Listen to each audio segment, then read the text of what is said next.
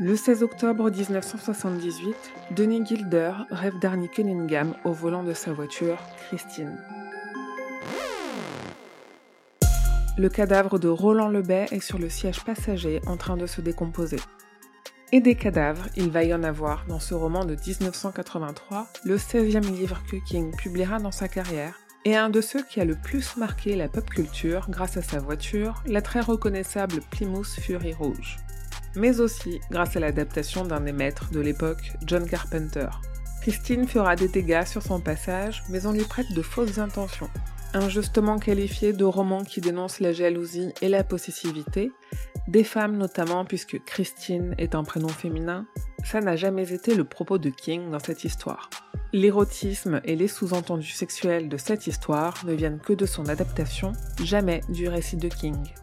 Lui, à cette époque, il publie des histoires telles que La Presseuse, Machine divine à traitement de texte ou encore Poids lourd, on est en plein boom de l'industrialisation, les machines remplacent les hommes et les esprits les plus imaginatifs se retrouvent à se demander ce qu'il se passerait si la machine se retournait contre l'homme. C'est une dénonciation, voire une crainte clairement assumée, assez récurrente chez King.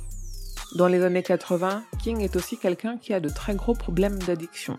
Alcool et drogue dure, au pluriel, sont son quotidien, et il est un peu plus conscient des problèmes que ses addictions causent sur son travail, mais surtout au sein de son foyer. Car quand Christine est publiée, il est déjà père de trois enfants.